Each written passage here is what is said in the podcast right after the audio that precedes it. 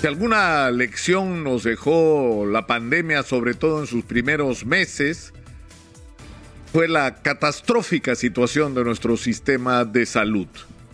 Es decir, de esto de lo que hablábamos, dicho sea de paso en exitosa, de la crisis del primer nivel de atención, de la falta dramática de infraestructura, de la crisis de la infraestructura, con hospitales que se caían a, pedazos y que había que volverlos a hacer o construir nuevos, con la crisis de personal en el sector salud, es decir, con la pasmosa falta de gente para atender a quienes necesitábamos, lo que había generado una situación simplemente insostenible, sin infraestructura, con un nivel eh, primario de atención al borde de la desaparición, lo que provocaba es que la gente fuera en masa a las emergencias y donde se mezclaba gente con malestares que podían resolverse con un paracetamol hasta gente que literalmente se estaba muriendo. Eso era la, la, señal de la crisis de nuestro sistema de salud. Niños que se morían porque no habían unidades de cuidados intensivos y respiradores a la altura de las necesidades. Éramos probablemente el país de América Latina con la menor cantidad de respiradores. Insisto, en toda la región. Esa era la realidad que teníamos. Tomógrafos que no funcionaban. Y en medio de todo esto, una tremenda corrupción. Porque uno de los rubros en los que más se ha robado en el Perú es en el de la salud pública, lamentablemente. Detrás de cada hospital hay un escándalo, hay comisiones ilegales, hay adendas porque todo el que entraba a la gestión quería tener su tajada y, finalmente nos agarró la pandemia en esas condiciones. Y por eso, porque esa es la explicación fundamental de por qué nos pasó lo que nos pasó.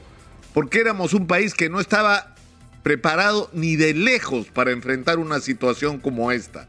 No teníamos ni oxígeno para atender adecuadamente a la gente que lo necesitaba. Y lo que se hizo finalmente para enfrentar esta situación fue darle prioridad a lo único que nos podía salvar, que era la campaña de la vacunación.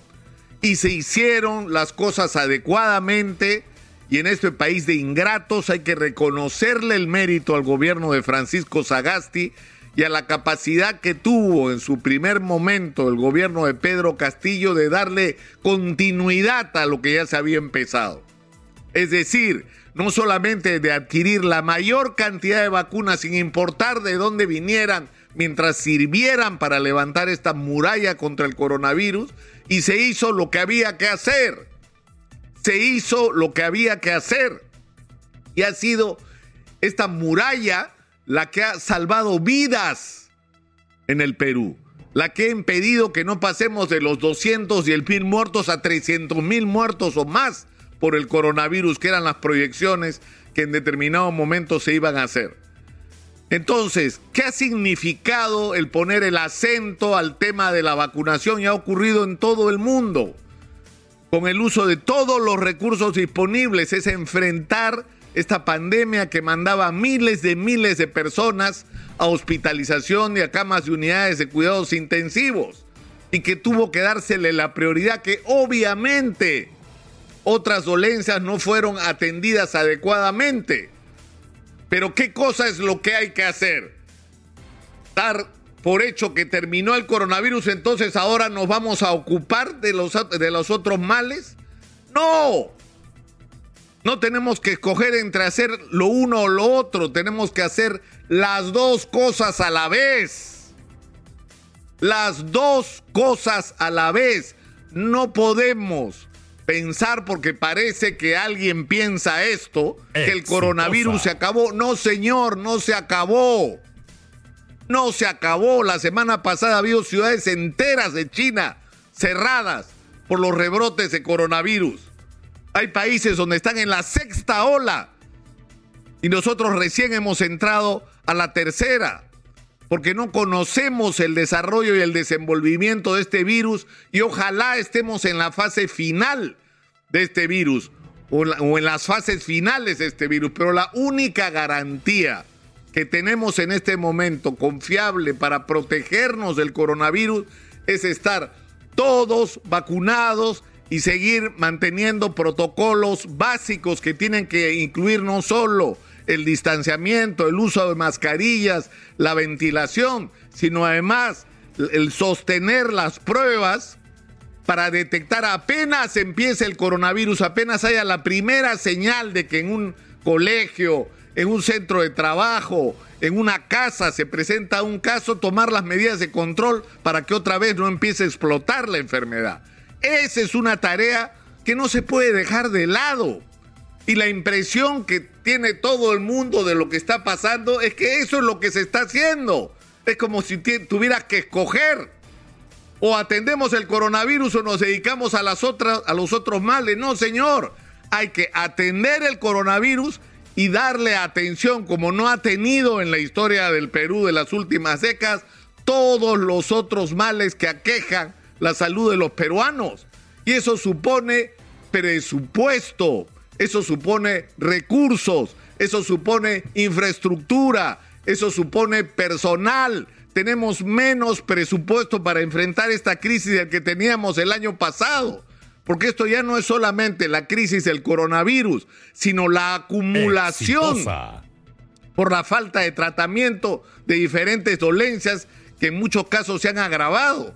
Y por lo tanto tenemos que enfrentar, o el sistema de salud tiene que enfrentar a personas que están en condiciones de deterioro mucho mayor al que hubieran estado si hubieran recibido la atención adecuada.